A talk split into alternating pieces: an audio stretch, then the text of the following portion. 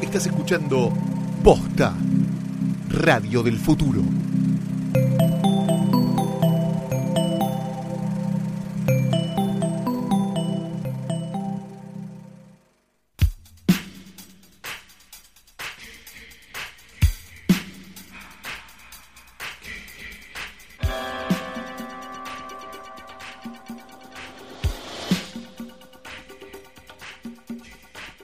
Noches, buenas tardes, buenos días, o el horario que eh, vaya de acuerdo al momento en el que le diste play a esto. Y quiero que sepan que lo acabo de asustar al señor Santiago Calori cuando empecé, porque no estaba preparado para que yo arrancara. Mi nombre es Reinaldo Benito Antonio Calori.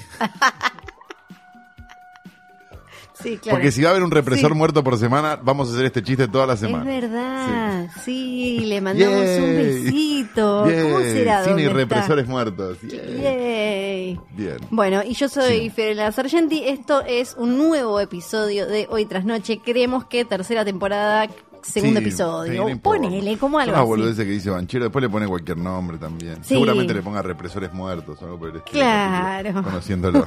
Porque es el único momento donde le presta atención. Después ya no lo escucha más. saca un poquito y listo. Ya después no lo escucha más. Bueno, pasaron los Oscars. Pasaron los Oscars, exactamente, y tuvimos una serie de coincidencias. ¿Tenés ahí las notas? ¿Hiciste, hicimos las notas? Yo tengo acá las, con las resultantes. no, las tengo acá, sí. Bien, espera.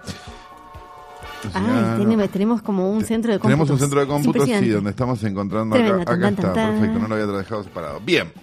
No votamos cortos, no votamos documental, por suerte, porque yo iba a votar otro, y voté otro y perdí en esa categoría. Sí, yo perdí, mandé cualquiera. En corto creo que también perdí.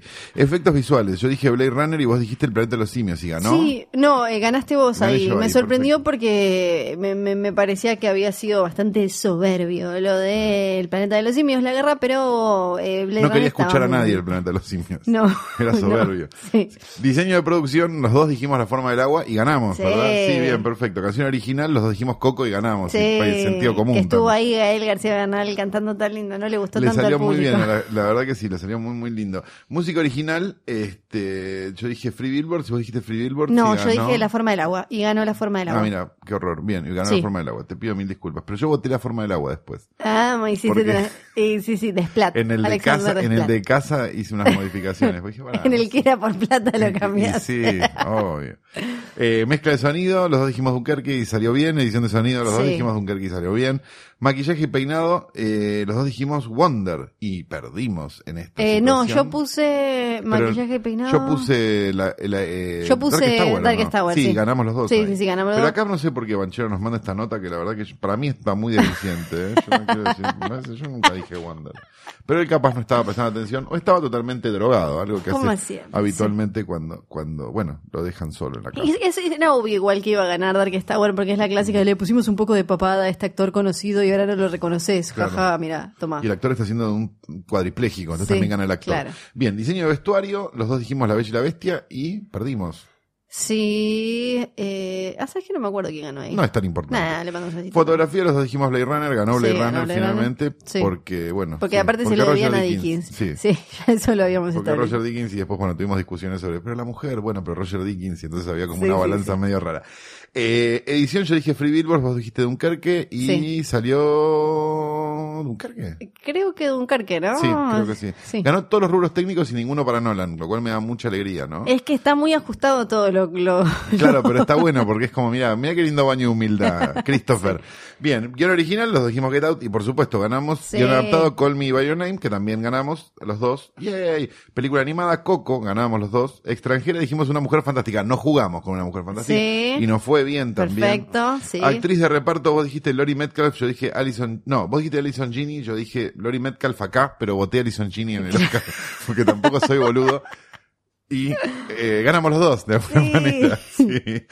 Actor de reparto, Sam Rockwell, era cantado. Sí. Eh, actriz, la cero psiquiátrica Frances McDormand, eh, a quien queremos Que mucho. estuvo increíble y que nos hizo aprender algo, un No concepto que en ese momento no se entendió, nadie entendió No, lo que era lo de... Que era ingoogleable en el momento Sí, que era sucedió. eh, menos mal que estaban los periodistas yanquis para escribir que lo que quería decir era, no me acuerdo qué, Ryder, que lo que se refería era que los actores, la, la elite de Hollywood, puede poner en sus contratos, como eh, ella entendemos que ya lo está haciendo, que haya en todo, en, en toda la crew y el elenco de la película Igualdad de cosas. Exacto, que esté, que esté, que haya mujeres, latinos, asiáticos y qué sé yo. Entonces, claro, lo que decía ella er- era súper listo, lo que pasa es que no entendimos un pedo. Claro, lo que ella era una terminología técnica. era, claro. chicos, si todos ustedes que están sentados acá divinos, que los escucha todo el mundo, que tienen el vestido hermoso, que qué sé yo, hacen esto, Hollywood va a cambiar realmente, porque ustedes son los que lo pueden cambiar porque son los que hacen que la gente vaya a ver las películas. Claro, entonces Frances McDormand básicamente dijo lo que este podcast viene diciendo hace dos años, que es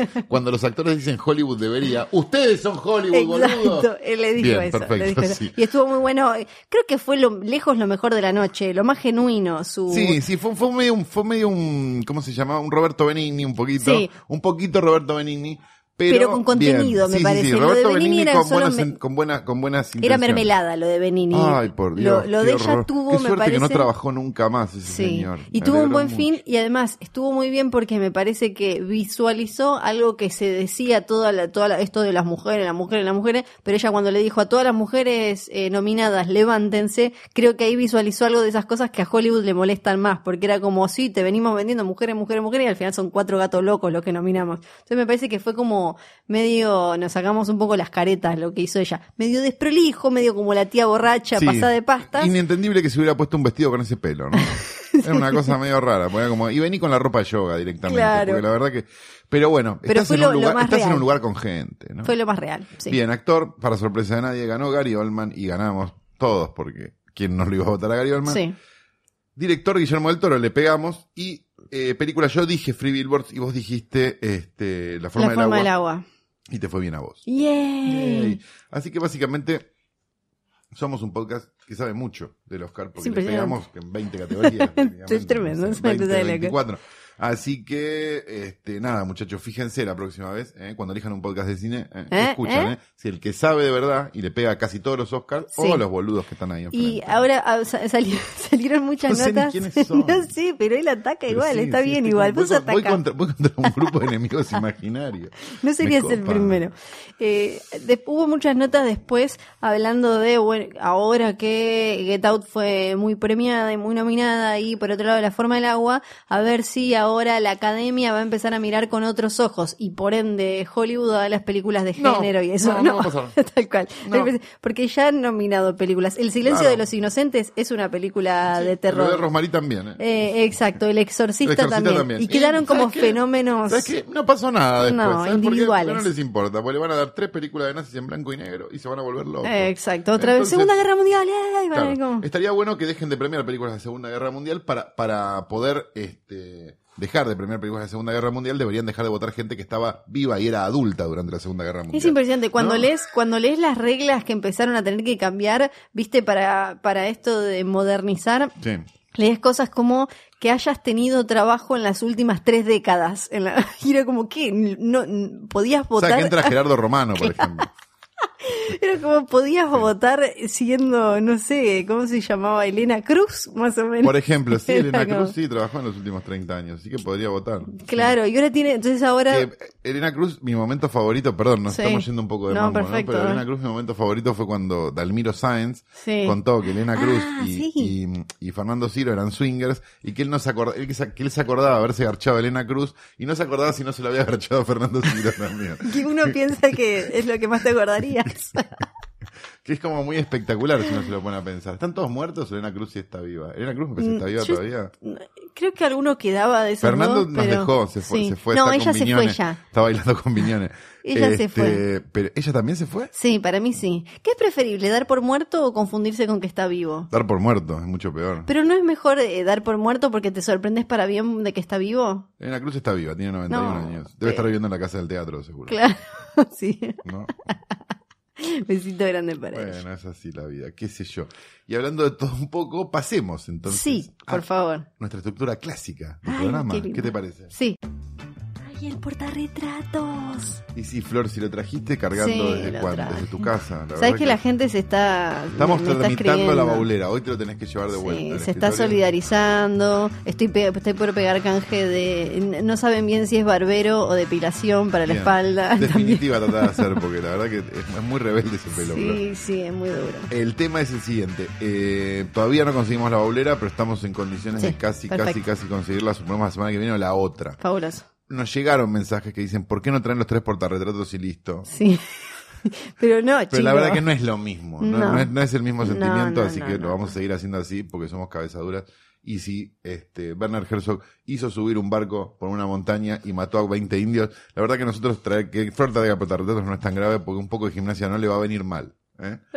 Pero en este momento se está, se está rascando, barra dañando la Sí. pierna con algo, que Sí, suponemos que con, es una virome. con una virome de canje. Ah. Bien.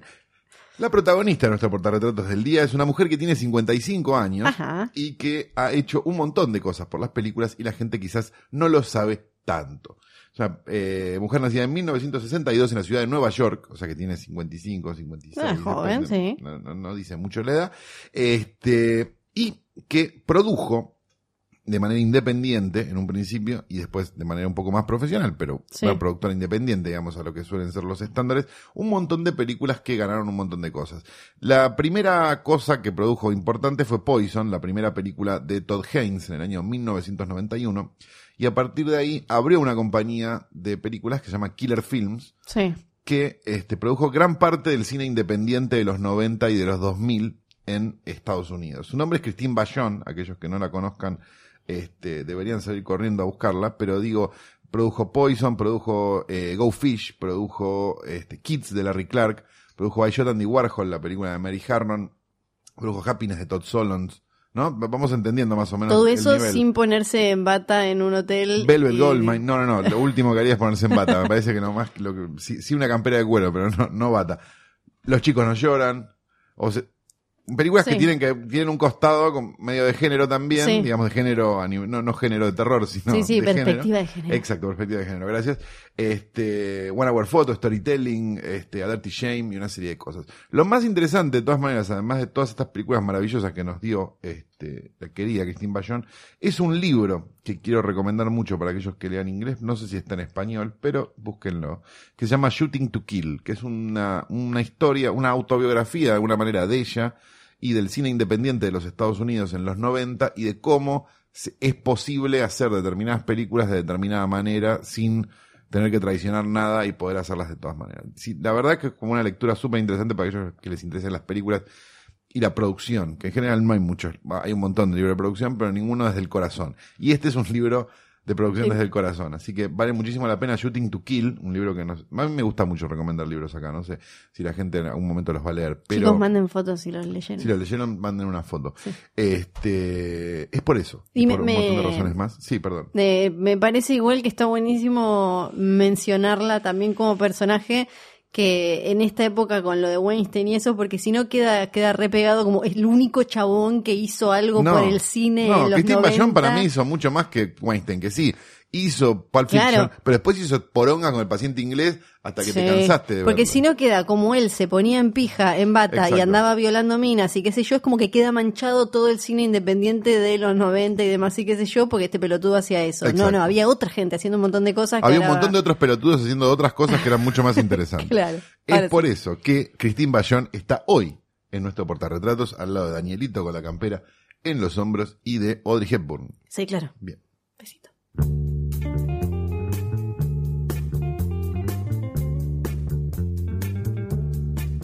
Y ahora sí, vamos al estreno de la semana, porque si estás escuchando esto en tiempo real, ponele. eh, esta película se estrenó esta semana en nuestro país, en la Argentina. La dábamos por muerta ya. Pensábamos que la eh, había quedado, la picamos con un palo, quedó ahí eh, en, eh, tirada, pero alguien la recuperó y dijo: finalmente sí, la vamos a estrenar. Y digamos que fue una maniobra digna de Pachi de Quinta Fondo, porque esta película era Sí. una película que era para venderla como los Oscar, los Oscar y que la Sí. gente fuera, pero tampoco estaba en tantas categorías como para decir, bueno, alguno se va a No. llevar. Y se llevó uno y de los más interesantes, siempre que es actriz secundaria, con lo cual bien. Sí. Buen una- timing, Pachi de Quinta Fondo, quien quiera sea que haya Sí. estrenado esta película. Hubo una movida medio loca ahí con, por ejemplo, Phantom Thread, que también la dieron como dijeron, esta no va a ganar nada muy importante, y la mandaron después, se estrena la semana que viene, recién, Claro, lo que pasa esta es la que vos- pusieron acá. Lo que pasa es que vos podrías haber, esta la podrías haber estrenado antes. Sí, en realidad estaba eh, en, en el calendario, estaba para febrero, no me acuerdo qué día de febrero, y la patearon, la patearon, la patearon, después desapareció y después reapareció. Pero Phantom Thread, la cosa que tenés a favor es que tenés a Paul Thomas Anderson que más o menos la podés vender un- sí. por más que la película no haya ganado cual. nada. Eh, tal cual. Estamos hablando de Yo, Tonia, Ay, Tonia, eh, que ganó su Oscar, como dijo recién Caló, como mejor eh, actriz de reparto. Alison Ginny. Eh, exacto, que hace de la mamá de Tonya Harding, que es una mina de la vida real, una patinadora de norteamericana que participó en Juegos Olímpicos y demás. y que viene de un contexto complicado, llamémoslo de alguna manera, de una familia como sería, la mejor definición sería redneck, Sí, claro. digamos, pero este opuesta de alguna manera a lo que es el mundo de las patinadoras sobre hielo, que es como más parecido a un concurso de belleza y esos realities que ves de, de, de nenas que van a concursos de belleza todas maquilladas, que a alguien que sale a casar con el papá, que era el caso de este Tonya Harding, hasta que su papá se fue, ¿no? Por supuesto, Eso, como cuentan estas Sí. historias siempre. Eso es lo más interesante, me parece, de la historia de ella y, y- y me parece que es eh, la razón por la que la película está, está estructurada como está estructurada y contada como está contada. Ahora vamos a hablar un poco más de eso, pero que lo más interesante es que rompe con dos cosas. Tiene, hay como un costado de clase, esto de que ella era de clase recontra trabajadora, yankee, sin ninguna expectativa de nada, era casarse, tener un marido que más o menos la mantenga y tener la casita limpia, algún pibe y demás. Y después también la, la cuestión de género, que al final les calzó bien en el estrenarla del 8M, porque también ella rompía con esto, como decías vos, de la princesita, sobre todo la que patina, que tiene que ser perfecta, divina y hablar de determinada manera. No, ella esperaba, esperaba su turno para patinar fumando, básicamente. Que ella era Digo, cualquiera, como Ese tipo de puseaba. historias, claro, eh, son como maravillosas si te la pones a pensar. La película es de Craig Gillespie, esto aclarémoslo, que es el director de eh, Lars y la chica de verdad, la película Lars and the Real Girl, la historia del muchacho que se enamora de la, de la muñeca inflable. Ryan Gosling. Exacto, que era una película que era, tenía buenas intenciones. Yo no me la acuerdo como una película genial, de todas maneras. Una película muy sad.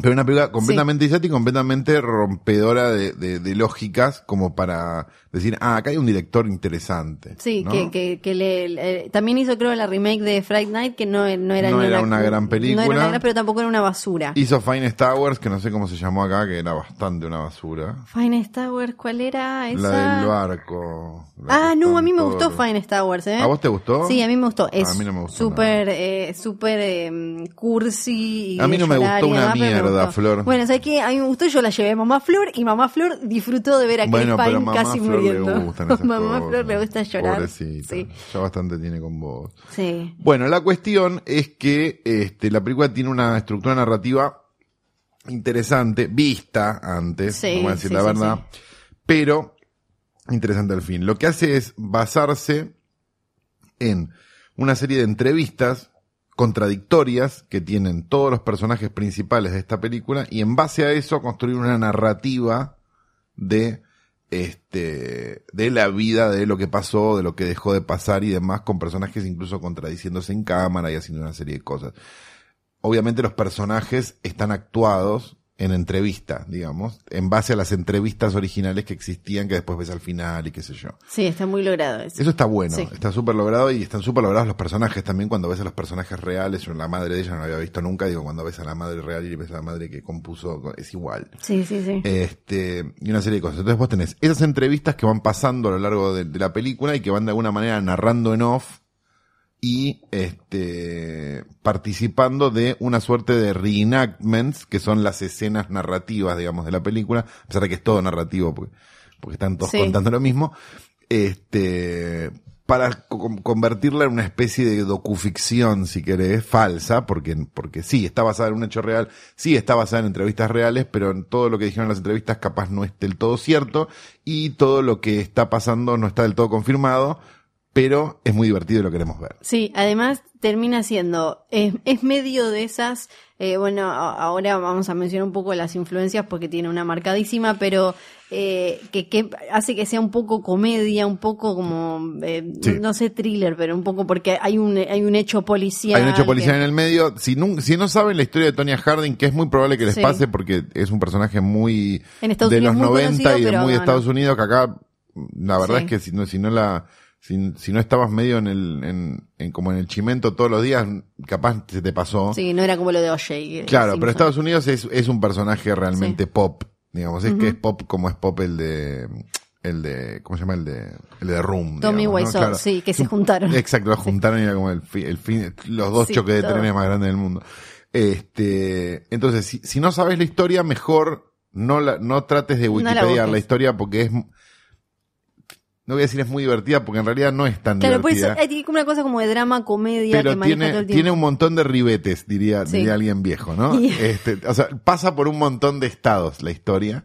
Entonces es como, estaría bueno que no sepan nada Sí. si se van a sentar a verlo. Es de esas que después aparte está bueno ir a youtubear todo lo que mencionaron y demás y qué sé yo, pero lo que hace también así con esta eh, estructura que decías vos recién es eh, mostrarte un poco, por un lado, el relato que arman los medios, o sea, cómo los medios necesitan armar un personaje, si ella es la buena, la loca, la pobre, la no sé qué, no sé cuánto, para venderla de alguna manera, y por otro lado, el relato que se hace uno mismo y que hace uno mismo para vender. Entonces, eso está también manejado, me parece que es uno de los fuertes de la película, esa cosa como de tenemos la verdad en el medio, lo que uno quiere creer que uno es, parece como el meme, es como como vos te ves, Sí. como te ven y como vos des- decís, que te que ves. te ves. Es como Sí, claro. tipo, como eh, hay, hay una cosa así que está buenísima y después lo que me pareció también súper interesante es que creo que la mayor influencia es Scorsese. La película Sí. parece una película de Scorsese, pero hecha por, pe- pe- pero con una mina de protagonista. Y eso me parece que está buenísimo porque en general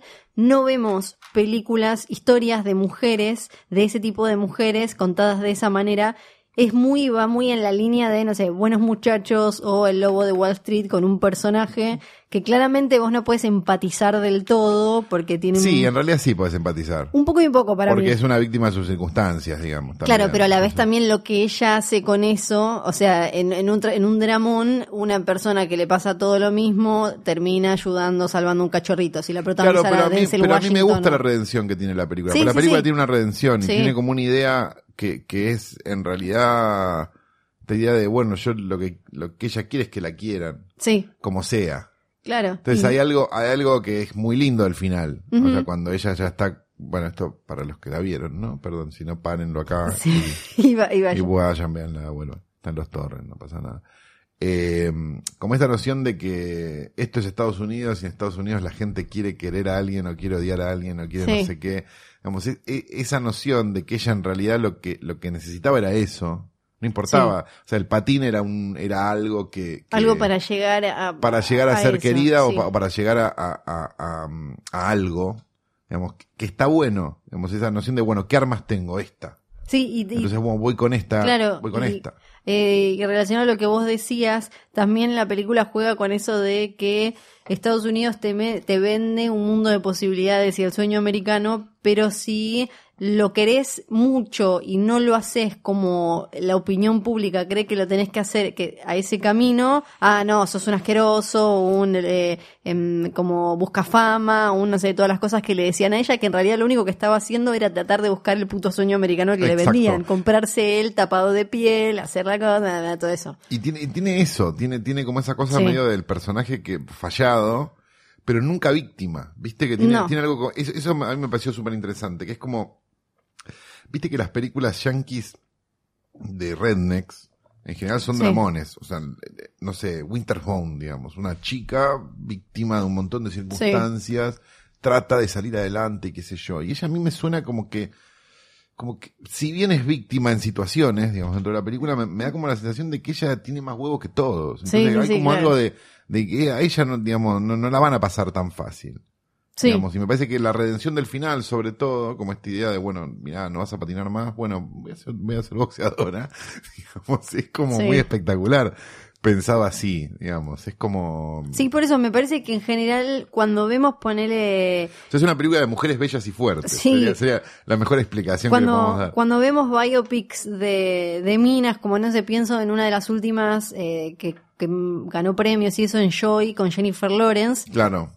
Es Tiene algo de eso un Claro, poco. pero en general es una historia más de una mina, le pasaron un montón de cosas garrón, luchó, la peleó y terminó de alguna manera como, mira, de quién te burlaste. Sí. Pero en general el personaje es como un poquito más puro y limpio, digamos. Como que todavía me parece que hay una cosa de los personajes femeninos tienen que ser un poquito más puros y limpios. Y esta lo que tiene es esto, ella putea, ella pifia, ella manda la mierda. Eh, y que en, en esta, en estas historias en general, cuando es una mujer a la que le pasa, es más como sigue estando un poco esta cosa de una pobre víctima que lucha contra sus circunstancias y termina venciéndolas, pero medio como que necesitan que sea más pura que un Claro, chabón. pero de alguna manera esta película tiene esa misma historia de Claro, redención. pero con ella... pero con ella nunca dejando de ser trash, digamos. claro, sí, ni sí, de- sí. Ni, ni digamos, de alguna manera traicionando, nunca traicionando sus orígenes. Sí, no es que ella Y en algún momento buena. pide perdón por haber sido como fue y claro, cambia. no, claro, no, no, no, no, ella Sí. es como es y ella va a seguir siendo así. Y- eso es lo heroico del personaje también.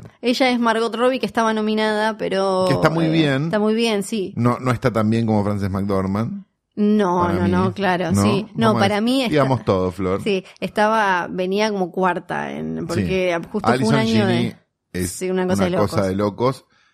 Y entendemos por qué lo ganó también, ¿no? Está un poco más exagerada que la mamá de Lady Bird.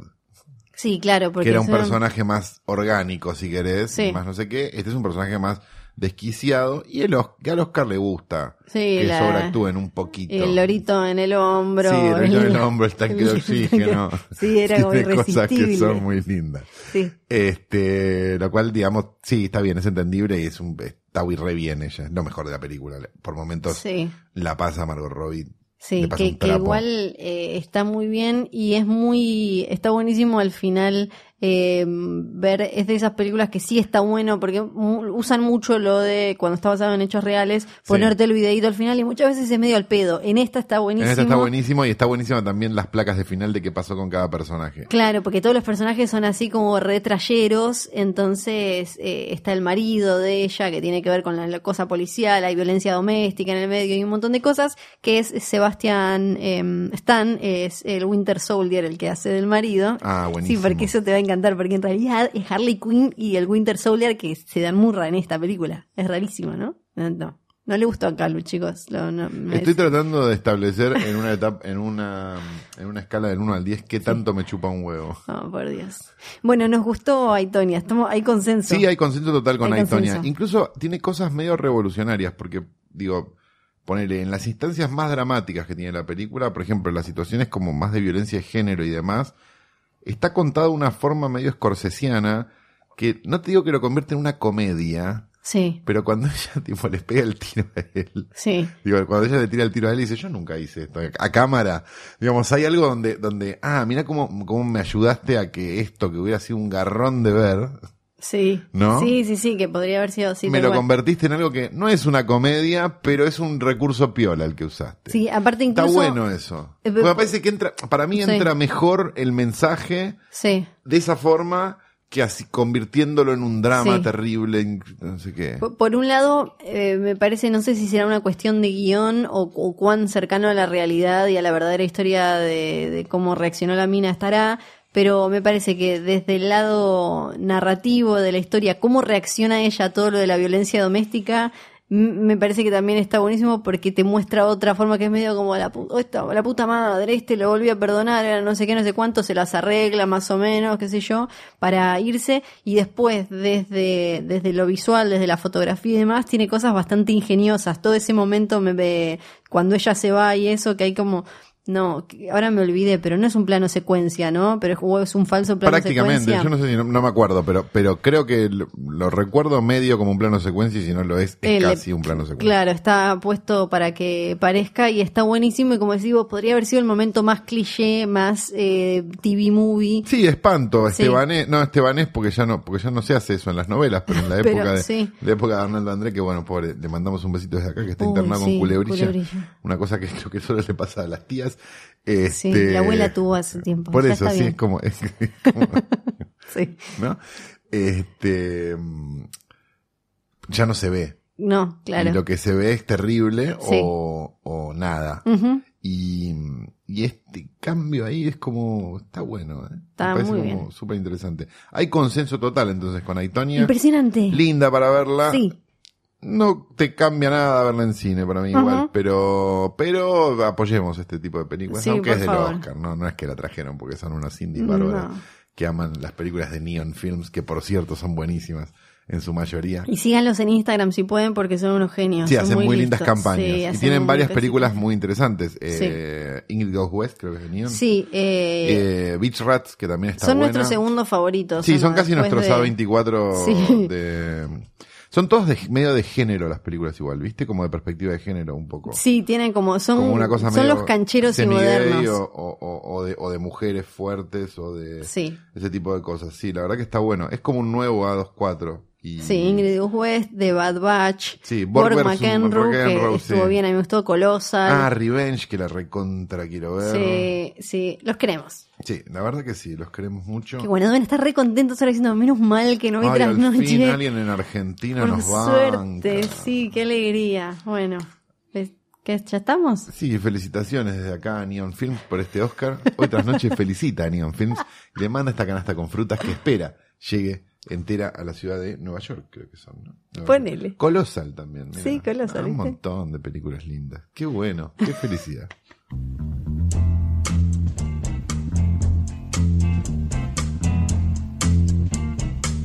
Directo desde esa tierra donde los castores han cambiado el ecosistema y la fiebre de la cabaña es una realidad palpable, llega la segunda fueguina más importante de todos los tiempos, después de Vanessa Carbone, Fiorella Sargenti, adelante. Ay, que estoy tan emocionada que no, no, no voy a poder hablar, estoy saltando de la alegría y le, le- le mando un abrazo fraterno a Vanessa Carbone, Sí. que debe estar teniendo hijos de algún cantante de cumbia, ¿no? O algo así. Sí, eso Era como que geriátrico, encaminada ¿no? por ahí. Está Así que no sé bien por dónde está. Volvimos con los mitos. Ay, Flor, los mitos, Sí, qué los mitos de Hollywood. Volvemos a investigar el trabajo duro, periodístico, de trinchera, de, de, de- de meternos en lo profundo de la información. ¿De qué vamos a hablar hoy en No este sé, nuevo no sé, episodio Flor, no sé. de Trasnoche? De las últimas palabras de un gran creador de la gran industria del cine y el entretenimiento. ¿Qué género? Animación. García Ferré. No, pero sería muy interesante y ahora me lo voy a poner como tarea para la próxima. Amo al padre de Ricardo Ford. Ah, no, eso no. No, eso no había que contarlo. eso era así. Eso no había que contarlo. Ah, tiene sentido igual, ¿eh? No. ¿Cuáles fueron las últimas Sí. palabras? La última idea plasmada para el mundo, entregada como regalo, como un don para la humanidad futura de esta mente brillante que todavía entretiene y conmueve a millones en todo el globo. Eh, ¿Quién es él? ¿De quién estoy hablando? Eh, ¿Crees que te diga? no. Porque si no tengo que seguir hablando así. Quiero inventar. quiero adivinar. Eh, Osamu Tezuka. No, no, no es él, no. Es alguien que murió hace mucho tiempo, pero todavía vive Dante su. Quinterno. Tampoco, no. Nico acá sugiere. No, pero no creo que sea Walt Disney. Es Walt Disney, muy Ah, bien, es 10 Nico, es tremendo. Una cosa de locos, Walt Disney que, eh, bueno, Yo creo que el Oscar a mejores actores nos lo tienen que dar a nosotros el año que viene. Estamos actuando los chivos mejor, mejor que Fernando Niembro, ¿no? Es tremendo, es tremendo. ¿Cuáles fueron las últimas palabras de Walt Disney, no? Que se murió un 15 de diciembre de 1900, el 15 de diciembre de 1966. Tenía, venía flojito de El pulmones. día del cumpleaños de Decaro. Ah, sí, sí. dato. Sagitarianos Datos, todos, sí, acá datos, unidos, sí. gachipachi Sí. y todo eso. Eh, él murió en 1966 y dejó, ¿no? En, en su oficina una, una lista de ideas, de proyectos, de cosas, pero hubo un último nombre que puso y está considerado como su legado, sus últimas palabras, su dying wish. O sus últimas, digamos, me imagino una lista donde decía que no haya más judíos. Eso puede ser. hagamos otra con Mickey. No, viste que después otro día podemos hablar, aunque no, no entre específicamente en ninguna otra sección, de cuando lo mandaron a Disney y Disney vino por Latinoamérica y eso que después hicieron la película de tres amigos y qué sé yo. Esas a- historias, todas las historias de Disney en Argentina son Son brillantes. increíbles. Porque son las que cementan la idea de que Bambi y el Sí. bosque de los Arrayanes, que pasó tipo 10 años antes Bambi que el bosque de los Arrayanes, pero no importa. Eh, y, y un montón de historias tipo que donó una estufa a Radio Sí. Nacional. La, eh, eh, no era la estufa, no era como un hogar o era una estufa. Sí, una, como un, un como hogar algo que está ahí en un estudio y esta, esta es la de Walt Disney, te dicen cada cuando vas. Sí. Pero que es como incomprobable. Y acá, acá estaba. Orson Welles cuando vino. ¿Viste? Todas esas historias que son incomprobables y son maravillosas. Sí, deberíamos hacer un día. Eh, un- sí, un, Disney especial. a fondo. Sí, sí, tal cual. Sobre todo por, de- por el por qué eh, salió a dar vueltas por el mundo. Porque no es que se le ocurrió el voy a ir a Argentina porque era un eh, lugar turístico eh, mega atractivo y demás. Bueno, ¿en qué época vino? Sí, vino en la época de Segunda Guerra Mundial. Claro, Sí, vino en la época de la Segunda Guerra Mundial. claro. Ok, está Sí. bien. Está bien. Por Vinieron otros también en la época de Vinieron Guerra. otros, Está vinieron bien, otros. Pero él tenía una misión que tenía más que ver con los Estados Unidos, que, pero, pero puede que Pero tuviera él una agenda pero él paralela. era fanático también. Claro, puede que tuviera una agenda paralela, eso no te lo niego. Pero hoy no vamos a hablar del viaje de Walt Disney a la Argentina, eso Ni lo de vamos que a Perón para más los nazis. No vamos a hacer adelante. ninguna de las dos cosas. No, por sí, favor. perfecto. Hoy no, hoy no. Bueno, él escribió un nombre, había una lista de cosas y escribió un nombre que se supone que es lo último que él expresó antes de morir. Rosebud. No, pero sería lindo. Igual me parece que esto te va a gustar. Era el nombre de un actor que en ese momento era jovencito y estaba trabajando en películas de Disney. A él le gustaba tanto. Acá van a empezar los chistes de pederastía, chicos. Yo les, si, si son muy impresionables, les aviso, aléjense de bajen el volumen o algo. Porque a Disney. Si están escuchando con chicos esto, Sí. bajen el volumen. Y si están escuchando con chicos esto, son unos padres de mierda. claro, Las para empezar. El, el, el pibe este, el actor, ahora un señor, a quien pero creo que queremos mucho, ahora, ahora me vas a decir, eh, empezaba a actuar en estas películas de Disney que hizo siempre live action con niñitos siendo felices, perritos, familias y qué sé yo. Sí. Y a Disney le gustaba mucho, entonces años después el actor este dijo que Disney lo invitaba a jugar al ping pong o a veces le decía, ¿no querés venir a ver cómo está quedando esta otra película nueva? ¿Qué edad tenía el chico? Él tenía 15 años. Y Disney tenía... Y 60 y pico, porque murió medio joven, ¿eh? creo que Claro. tenía 68. Y le hacía preguntas tipo, ¿alguna vez estuviste en una prisión turca? Ese tipo de cosas, No como, sé. como el piloto de ¿Dónde está el piloto? Mm, eh, el 65 tenía, puede ser, la verdad es que no sé, pero él contó esto después y parece que a Disney le gustaba tanto como trabajaba este adolescente que había dicho, eh, tenemos que hacer que firme un contrato por eh, 10 años para que se quede con nosotros y siga con nosotros y bla, bla, bla, bla. Entonces, las últimas palabras de Walt Disney supuestamente fueron Kurt Russell. Sí. De Calvo se Snake murió. Plissken. Exacto. Sí, el, el amigo Kurt. ¿Se lo marroneaba a. Snake Plissken? Yo no sé. Nadie se marronea a Snake Tenía una cara muy adorable de, de joven. Eh, le, Oh, estoy mostrando una, una foto. Kurt tenía una carita. la tiene tenía esa cara, Tiene ¿no? esa cara de hoyuelitos y, y, y, como es, y, y, y medio rubi- rubicundo, ¿no? Y medio, Muy perfectito yankee. medio, también medio pelirrojo, medio eso- esos que decís, este, este, este niño pasó por algo terrible, tipo los de, los de Flipper. sí, sí. Bueno, en realidad él, eh, Disney eh, tenía una lista de cosas que había dejado y lo último que aparecía abajo de todo, por eso dicen que es lo último que escribió, es eh, Kurt Russell. Y eh, él cuenta que poco después, yo no sé si no es medio morboso, esto se consideró un mito, una leyenda durante mucho tiempo. Sí. Él en 2007, creo, contó que era verdad y no solo eso, sino que le habían mostrado el papel, que creo que la secretaria de Disney lo había agarrado y le había dicho, vení por acá, pibito, mira esto es lo último que hizo Walt, qué sé Pero yo. bueno, no digan nada. Y abajo de, había una lista, unas cosas, qué sé Y yo. vos firmaste papel acá, acá y acá. Y lo gracioso es que dice Kirt, pero bueno, se estaba por morir el señor, ¿no? Claro. Así que le, le perdonamos. No, capaz él cuando lo adoptara le quería poner Kirt en lugar de le Kurt. quería cambiar el nombre, tipo como eh, Michael con Y Macula. probaba cómo quedaba Kurt Disney. No Le sabemos. probaba el apellido, ¿no?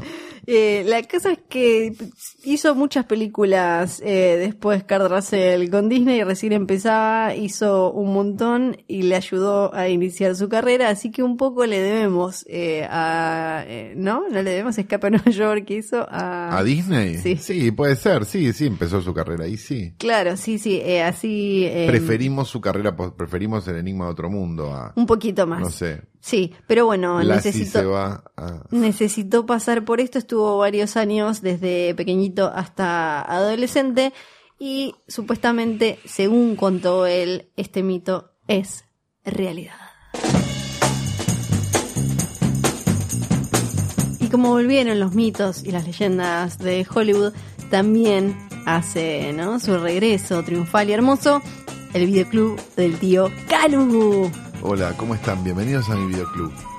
En el tiempo que no estuvieron saqué la alfombra porque la verdad que ya era como... Y no, no, no. la- ya- El tuyo también tenía alfombra hasta en el mostrador. Claro, el y, mío y tenía juntaba alfombra en el ácaros y a mostrador. mí se me volcó una vez un yogur. El- No. una- en realidad no era un yogur, era una, una leche cultivada porque era de esa época. ¿Por qué desapareció la leche cultivada? Es verdad Porque que era yogur, hacía- Flor. Pero no, no era yogur. Era lo mismo.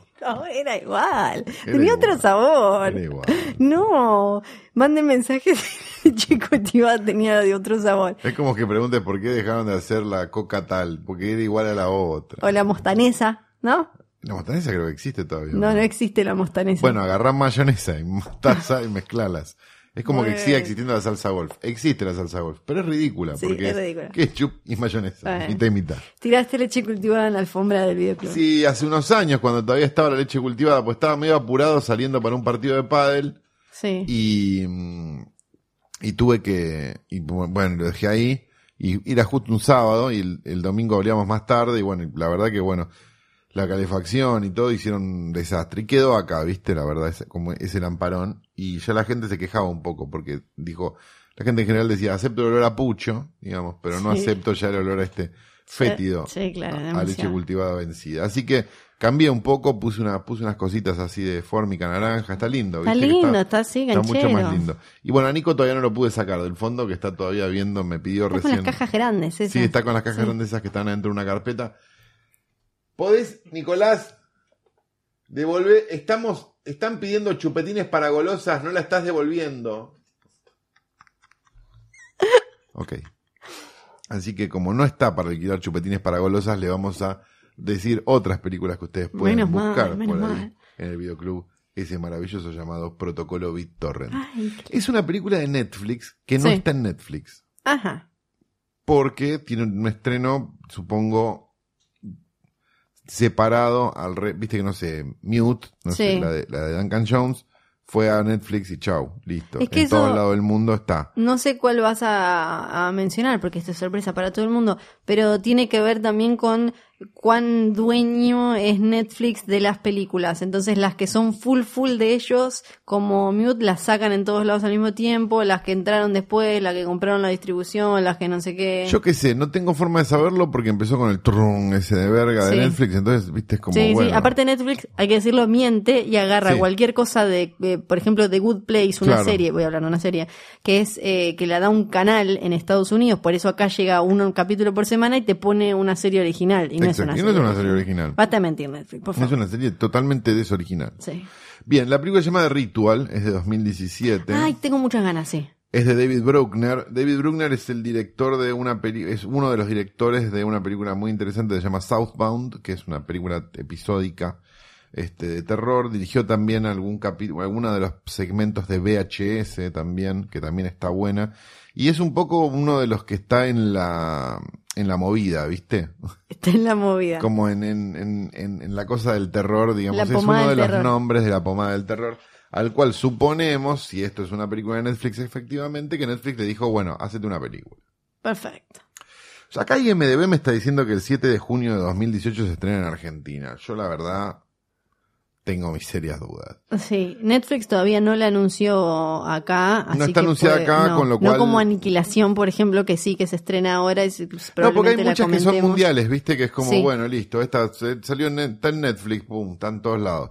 En e- este caso no es el caso y la película la verdad que está buena en serio. Es un grupo de amigos que se conocen de la universidad, que tuvieron un evento este, muy feo juntos, que no lo vamos a decir, y se reúnen para irse a una, al medio del, del bosque, a un viaje en el bosque, a medio nórdico, si no me equivoco, este, a hacerle como un homenaje a, su amigo y a la vez también a pasar un tiempo como de, como de, de amistad y de bonding y de qué sé yo. Obviamente, una extraña presencia empieza a Chan, chan. perseguirlos y demás. ¿Qué es lo que tiene de interesante la película por sobre todas las cosas, por fuera de la extraña presencia y por fuera de que sí, obviamente es una película de terror? Que me parece que es una película de terror para adultos. O sea, no, no es una película de terror como las que nosotros vemos más seguido o que disfrutamos más, sino que es una película de terror que está planteada en base a un dramón primero, digamos, y Ujú. que los personajes les pasa algo y tienen culpa y no sé Como una cosa medio Stephen Kingsiana. Sí, pero, pero, pero como con una, como con toda una cuestión, digamos, de, de, de, de tuco dramático, digamos, que, que la convierte en otra cosa. Entonces, sí es una película de terror, sí es unos perseguidos por una Ujú. entidad, no sé qué, no sé cuánto, pero Pero. en realidad es una película sobre lo que les pasa a esos personajes de verdad, Sí. no físicamente, sino por adentro. Entonces eso me parece que le hace como el diferencial a The Ritual por sobre otras películas de terror que, que andan dando vueltas por ahí. Tiene 6.3 en, en IMDB, que para una película de terror Es un montón. es un montón. Sí, es un montón. Así que si tienen ganas de ver algo un poquito diferente, pero que tampoco se les vaya tanto de la media, no les estoy proponiendo que vayan a ver San Soleil de Chris Marker, les estoy ofreciendo este, una película de terror un poco distinta. Busquen The Ritual, que está en el protocolo BitTorrent y eventualmente estará en Netflix, pero la verdad, no te vamos a esperar, Netflix. ¿Qué querés ¿Sabes que te qué? diga? Toma. Bueno, me parece que este capítulo se terminó, ¿no?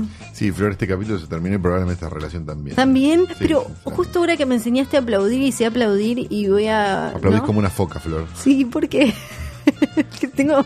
Dan más ganas de manguerearte que de ayudarte, Flor. No yo juro que intento. Yo Toma esta vine- sardina, Flor.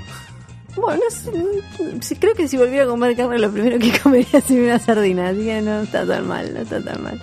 Bueno, sí, se terminó este capítulo, les recordamos que en algún momento vamos a volver a nuestra cuenta de Instagram, que es arroba filme junto al pueblo. Pero sigamos juntando followers. Sí, sigamos, es sigamos. una cosa que nos gusta. Después si lo vamos a vender a una Follower empresa de... mining. ¿Viste esa gente que te... A una empresa de depilación definitiva. Ah, sí, o, o algo así. No tenemos nada más para vender. No, sí, como no tenemos Sí, cosas ah, para cierto, claro, ¿no? Tenemos para decir, primero Sí. y principal, que esta, este, este podcast está grabado en Radio en Casa, radioencasa.com, John y Nico, Nico y John, la pareja más, más divertida del mundo del espectáculo, después de Elena Cruz, Fernando Ciro y Dalmiro Sáenz. Y también Sí, ahí que- te falta. Sí, no, no, no, Por no, favor. no, no me falta. Ah, que era, era para hacer un y que también este, está- estaba creando momentum. Claro, perdón. Y que eh, en cualquier momento se ponen en venta las entradas para el posta offline que va a ser, me dijeron, ya estuve, estuve pispeando el line-up Sí. y es una cosa Es tremendo, inolvidable. ¿no? No, es impresionante. Si vos pensabas que el line-up anterior había sido una vergüenza, no sabes lo que es este. Y así, con las palabras de Reinaldo Benito Antonio, Calorí. Cerramos este nuevo episodio de Hoy tras Noche. Mi nombre es Pereira Sargenti. ¿Por qué no te pones nombre de tipo de, de dictadora, tipo Imelda Marcos? Ah, pero tengo Imelda menos. Sargenti. No, tengo. Ah, hay un montón. ¿Hay? Sí. Bueno, para el próximo voy a empezar, ¿eh? Ok. Besito grande.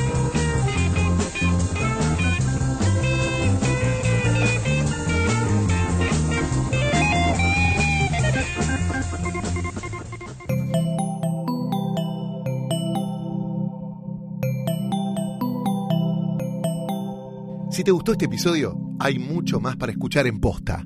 Conoce todos nuestros programas en posta.fm. También podés llevarnos en tu teléfono. Baja la app de Posta para Android o para iPhone o suscríbete en iTunes a tus series favoritas. Seguí escuchando Posta, Radio del Futuro, cuando quieras y donde quieras.